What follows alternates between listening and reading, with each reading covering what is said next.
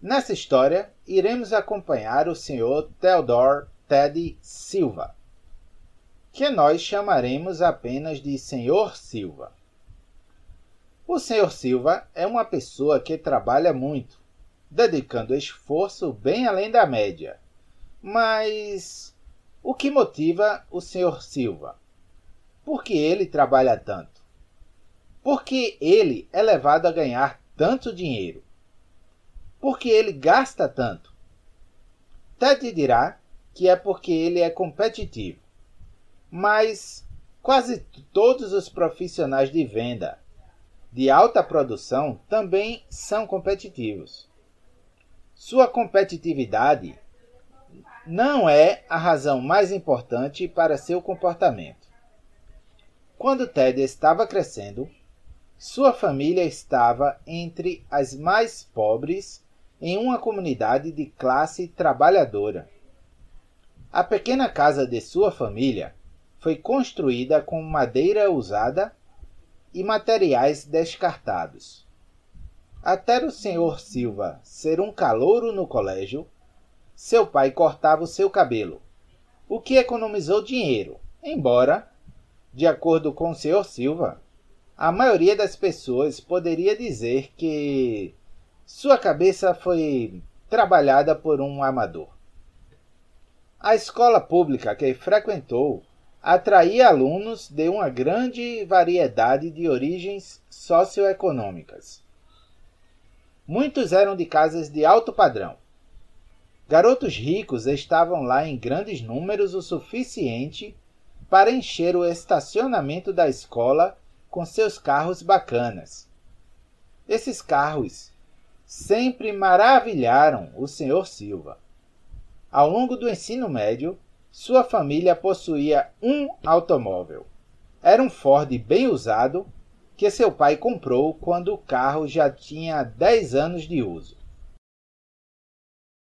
Durante seus anos no ensino médio, o Sr. Silva fez uma promessa a si mesmo de que algum dia ele estaria muito melhor do que seus pais Melhor, em sua mente, significava ter uma boa casa em um bairro nobre, roupas finas para todos em sua família, carros elegantes, associações a clubes e itens comprados nas melhores lojas.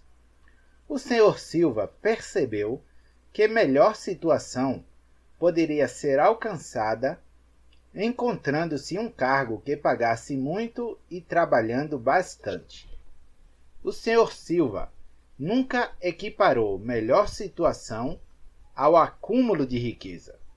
Novamente, estar em melhor situação significava exibir sua alta renda por meio da visível exibição de artefatos de alto status. Sr. Silva nunca pensou muito nos benefícios da construção de uma carteira de investimentos. Para ele, uma renda alta era o caminho para superar um sentimento de inferioridade social. Uma alta renda era o produto de trabalho duro. Renda na forma de ganhos de capital eram palavras estranhas para ele. O pai e a mãe do Sr. Silva eram disfuncionais quando se tratava de economizar dinheiro para um dia chuvoso. Seu plano financeiro era muito simples. Eles gastavam quando tinham dinheiro, eles paravam de gastar quando ficavam sem dinheiro. E se eles precisassem de algo como uma máquina de lavar ou um telhado novo, eles economizavam para isto mas também compraram muitos itens com empréstimos parcelados. Eles nunca possuíram quaisquer ações ou títulos. Os pais do Sr. Silva nunca reservaram renda para finalidade de investimento. Eles não entendiam nem confiavam no mercado de ações. A única riqueza real financeira que o casal tinha era uma pequena pensão e sua modesta casa própria. Hoje seu filho precisa compensar seu histórico de classe trabalhadora e sua percepção de deficiência educacional. O Sr. Silva nunca completou a faculdade. Mesmo agora, ele se sente compelido a superar o desempenho de todos os graduados em faculdade contra os quais ele compete ele vai te dizer que gosta de se vestir melhor, dirigir melhor, morar melhor e, em geral, viver melhor do que todos esses universitários que operam em seu território.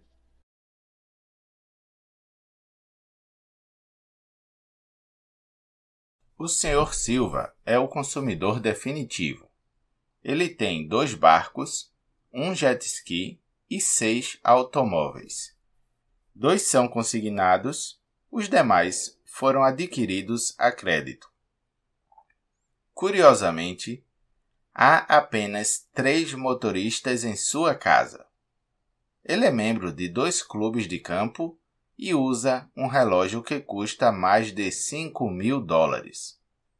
Ele compra suas roupas nas melhores lojas. O Sr. Silva também possui um condomínio de férias. No ano passado, a renda anual do Sr. Silva foi de aproximadamente 221 mil dólares. Dada a sua idade, 48 anos, qual é o seu patrimônio líquido esperado? De acordo com nossa equação de riqueza, seu patrimônio líquido deve ser de 1 milhão 60 mil e 800 dólares. Nossa equação da riqueza calcula da seguinte forma: um décimo da idade vezes o total do rendimento anual. Qual é o seu verdadeiro valor líquido? Menos de um quarto do valor esperado. Como é possível que o Sr. Silva tenha um patrimônio líquido real inferior a um quarto do valor esperado? A resposta está em como o Sr. Silva pensa. A acumulação de riqueza não é o que o motiva. Curiosamente, o Sr. Silva acredita firmemente que se ele fosse realmente rico, não seria um gerador de alta renda. Ele tem afirmado frequentemente que as pessoas que vêm de origens ricas têm pouca motivação para se destacar no local de trabalho. O Sr. Silva encontrou um método para sustentar e até mesmo melhorar sua motivação para desempenho em níveis elevados. Ele descobriu que o medo é um grande motivador. Então, ele compra mais e mais via crédito. Ao aumentar o valor que deve, ele correspondentemente aumenta o medo do contador de inadimplência. Por sua vez, esse nível crescente de medo baseado em dívidas o incentiva a trabalhar de forma mais dura e agressiva. Para ele, uma grande casa é um lembrete de uma grande hipoteca e da necessidade de um desempenho de alto nível. Silva não gasta muito em todas as categorias de produtos e serviços. Pergunte a ele quanto dinheiro ele aloca para consultoria financeira. Nesta categoria, ele é muito sensível ao preço. Por exemplo, sua escolha de um contador foi baseada quase exclusivamente sobre os honorários do contador, não sobre sua qualidade.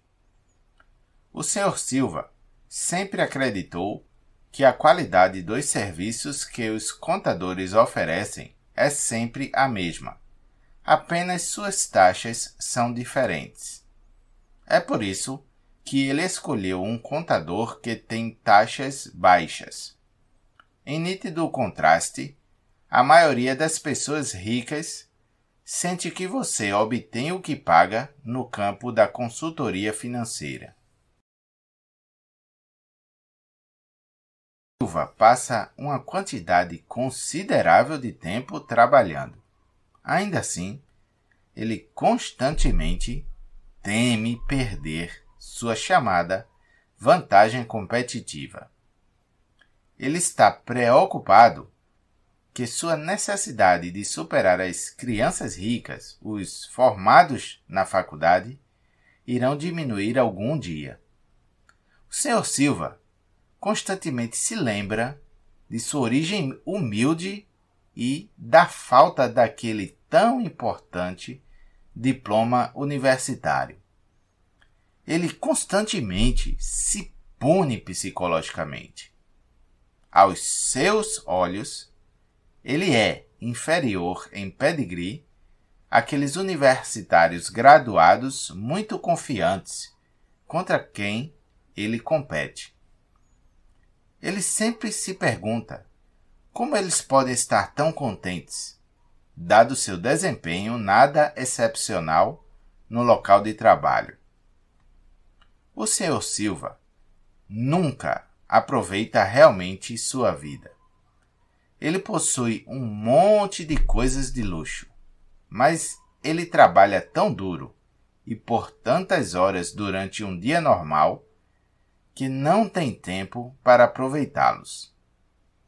Ele também não tem tempo para a família.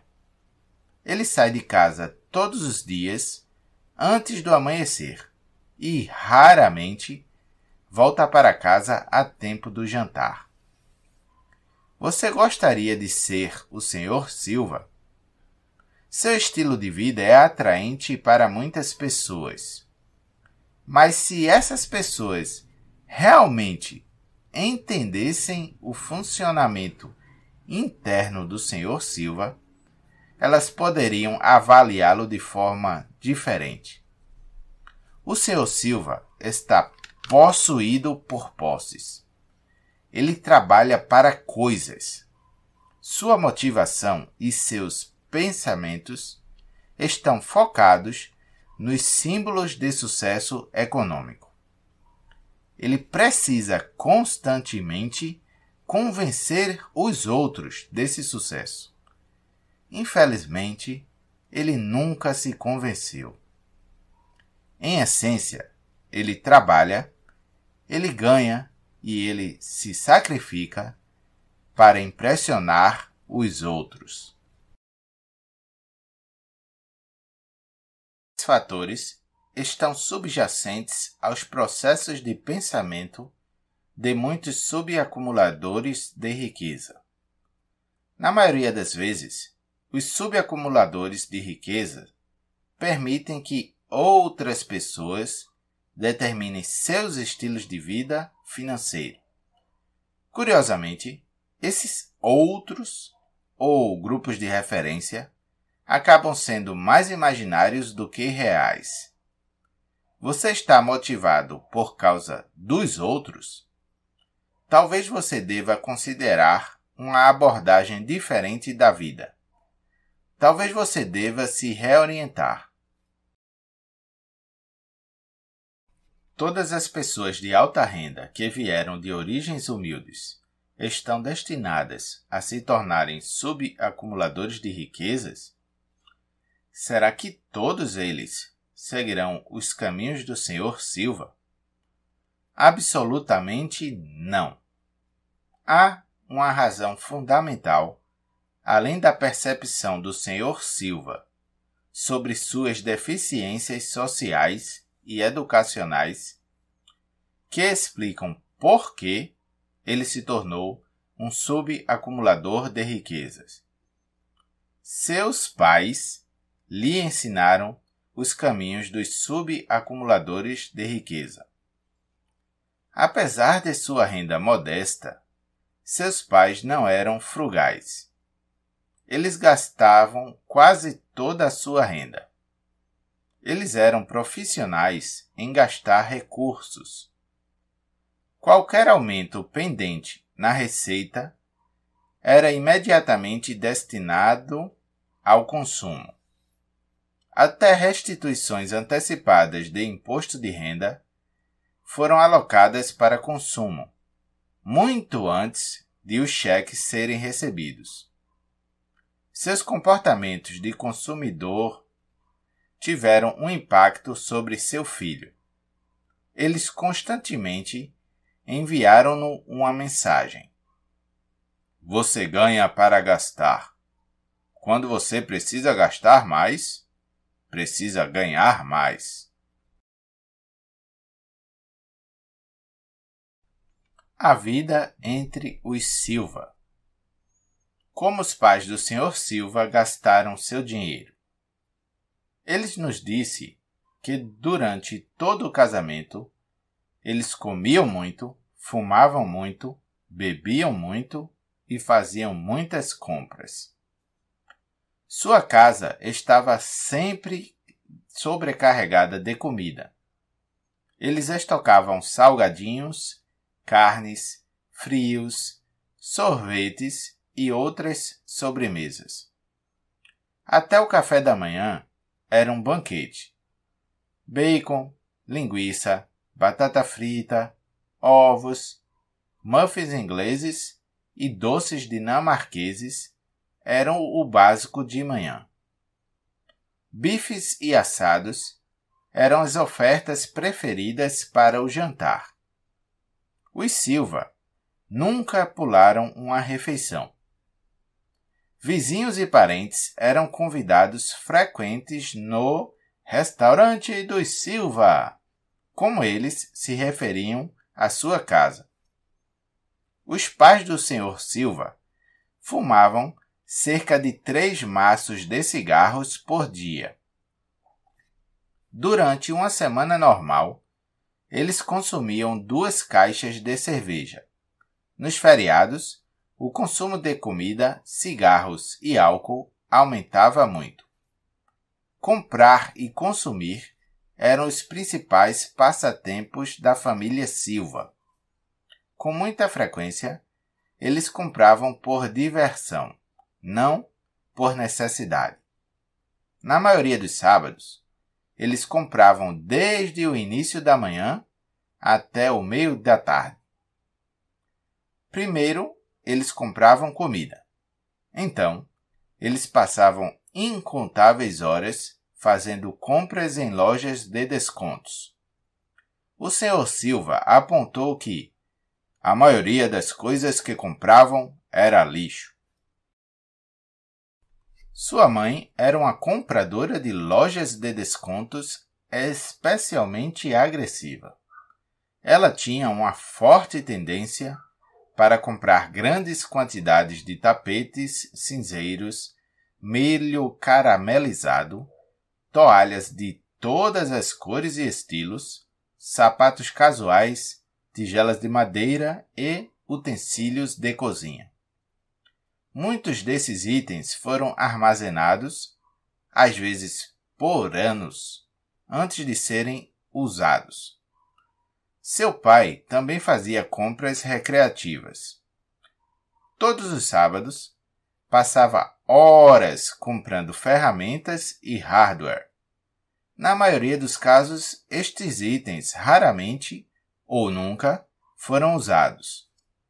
Claramente, os pais do Sr. Silva eram subacumuladores de riqueza. Ele foi bem treinado, mas hoje ele gera uma renda muito maior do que seus pais jamais ganharam. Porque ele ainda é um subacumulador de riqueza. Essa renda, por si só, é resultado da orientação dos pais.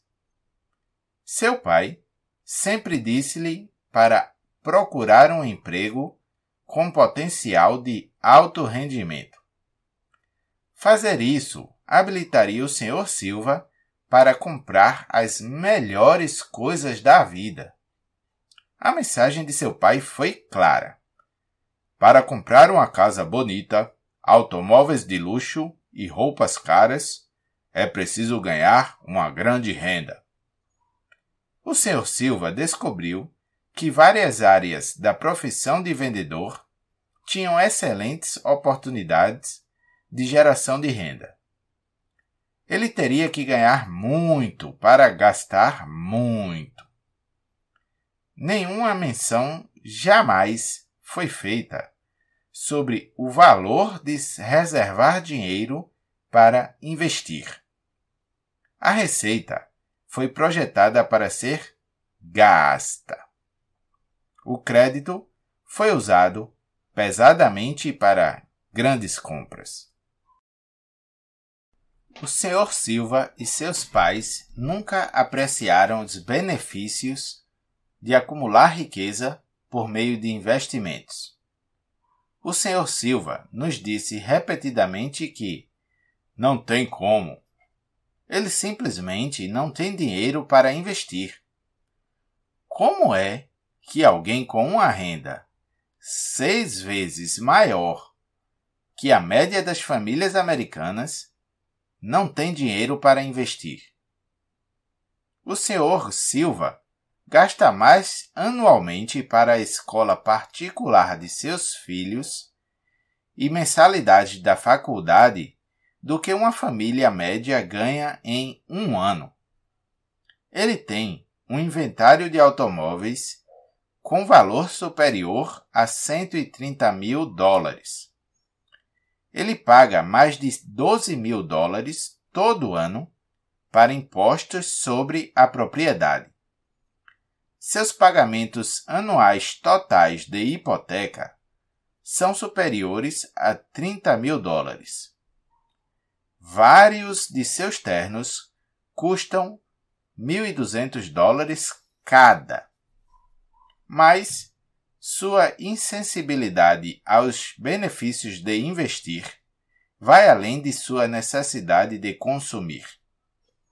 Seus pais não entendiam ou apreciavam os dólares investidos. Ele também não. E seus pais passaram essa falta de sabedoria para ele. O Sr. Silva argumenta que seus pais eram pessoas de posses modestas, pessoas sem dinheiro para investir. Mas vamos examinar essa percepção. Os pais dele fumavam três maços de cigarros todos os dias. Quantas embalagens eles consumiram durante suas vidas adultas, então? Vejamos existem 365 dias em um ano. Então, eles consumiram aproximadamente 1095 embalagens por ano. Eles fumaram por aproximadamente 46 anos. Então, em 46 anos, eles fumaram 50.370 maços de cigarro. Agora, quanto o casal pagou por esses cigarros? Aproximadamente 33.190 dólares. Isso mesmo, 33.190 dólares. Esse valor é maior do que o preço que eles compraram a própria casa. Eles nunca consideraram quanto custou comprar cigarros. Eles viam essas compras como pequenas despesas. Mas pequenas despesas tornam-se grandes despesas com o tempo. Pequenos valores investidos periodicamente também se tornam grandes investimentos ao longo do tempo. E se os Silva tivessem investido o dinheiro dos cigarros na bolsa de valores? Digamos, no fundo de índice. Quanto teria valido? Preparem-se. Se eles tivessem investido esse valor, poderia ter se tornado 100 mil dólares. Agora, e se eles tivessem usado o dinheiro dos cigarros para comprar ações de uma empresa de tabaco? E se eles tivessem comprado, reinvestido todos os dividendos e nunca vendido ações da Philip Morris em vez de fumar produtos Philip Morris por 46 anos. Ao final de 46 anos, o casal teria um portfólio em ações de uma empresa de cigarros avaliado em mais de 2 milhões de dólares. Mas o casal, assim como seu filho, nunca imaginaram que essa pequena mudança poderia ter se transformado em riqueza significativa. Esta mudança de comportamento por si só teria colocado a família Silva na categoria de milionários. Eles teriam sido membros do grupo dos acumuladores de riqueza prodigiosos também, pois eles tinham uma renda modesta. Talvez eles tivessem vivido de forma diferente se alguém os tivesse educado sobre a matemática da valorização da riqueza. Ninguém contou a eles sobre esse fenômeno. Portanto, não é surpreendente que eles não tenham conseguido educar seu filho sobre os benefícios de investir. Mas eles disseram-lhe para não fumar. Seu pai disse o seguinte: Nunca coloque o primeiro cigarro na boca. Eu estou fisgado. Não há nada que eu possa fazer para parar. Seu filho seguiu este conselho.